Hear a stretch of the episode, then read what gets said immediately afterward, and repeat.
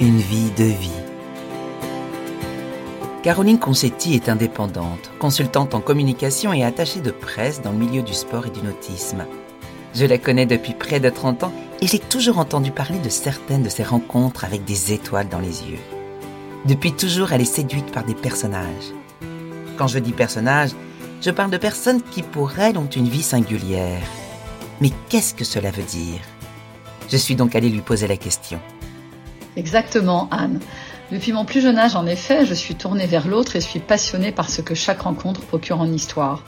Sur la route de ma vie, j'ai fait connaissance avec de nombreuses personnes et le destin m'a souvent donné la chance d'approfondir le relationnel avec nombre d'entre elles, avec celles et ceux qui ne me sont pas indifférents.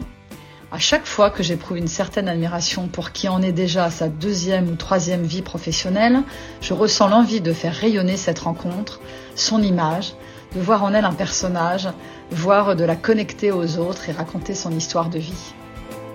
Caroline a donc envie de nous montrer que le chemin de la vie n'est pas une route toute droite. On peut faire une formation de droit et devenir menuisier, on peut être autodidacte et avoir eu plusieurs métiers jusqu'à trouver ce qui nous convient, ou encore être salarié dans la même entreprise toute sa vie et subitement avoir envie de tout changer.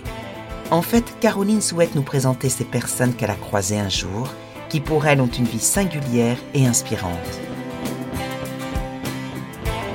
Alors dans ce podcast, nous vous emmènerons à la rencontre d'Éric, Jean-Baptiste, Olivia et tant d'autres. Toutes et tous, nous parlerons de leur parcours de vie. Nous dirons s'il est singulier et pourquoi.